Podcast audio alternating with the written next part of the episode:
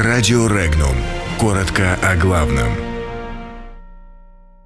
О смертоносном русском танке и конце газовой монополии Киева. В США танк Т-90МС назвали смертоносным.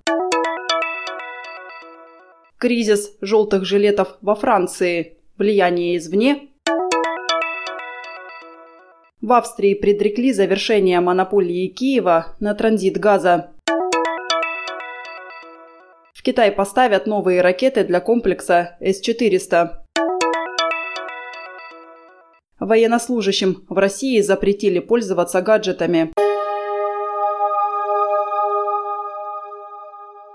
Российский танк Т-90МС представляет собой серьезную боевую машину с большим экспортным потенциалом, пишет американский журнал National Interest. Автор статьи отмечает, что смертоносный Т-90МС является модифицированной экспортной версией боевой машины Т-90, которая была основана для бронетанковых войск России с начала 90-х годов – Стоимость такой боевой машины составляет 4,5 миллиона долларов. Кризис в связи с протестами желтых жилетов наступил не без влияния сил за пределами страны, заявил глава французского главного управления внутренней безопасности Николя Лернер. По его словам, в этом кризисе есть интересанты как внутри страны, так и за ее пределами. Примером служат те, кто распространяет ложь, что недопустимо. Цель таких влияний – затруднить работу властей и президента в частности.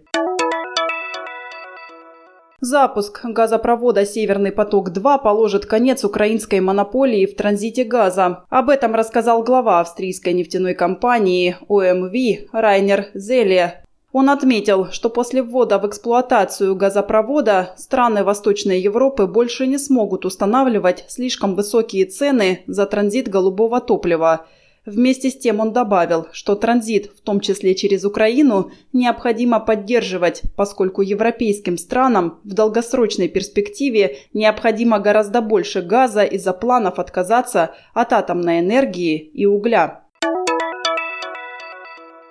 Новые российские ракеты для зенитных систем С-400 «Триумф» будут поставлены в Китай взамен уничтоженных, сообщил глава госкорпорации «Ростех» Сергей Чемезов. Он пояснил, что «Ростех» занят производством новых ракет для экспорта в Китай, чтобы соблюсти условия контракта.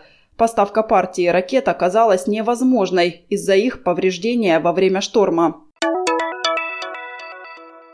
Госдума в третьем чтении приняла закон, ограничивающий военнослужащих в использовании мобильных телефонов и гаджетов с фотокамерой и геолокацией. Ограничения коснутся и призванных на военные сборы, то есть под запретом окажутся смартфоны, планшеты, навигаторы, видеорегистраторы, фитнес-браслеты и трекеры.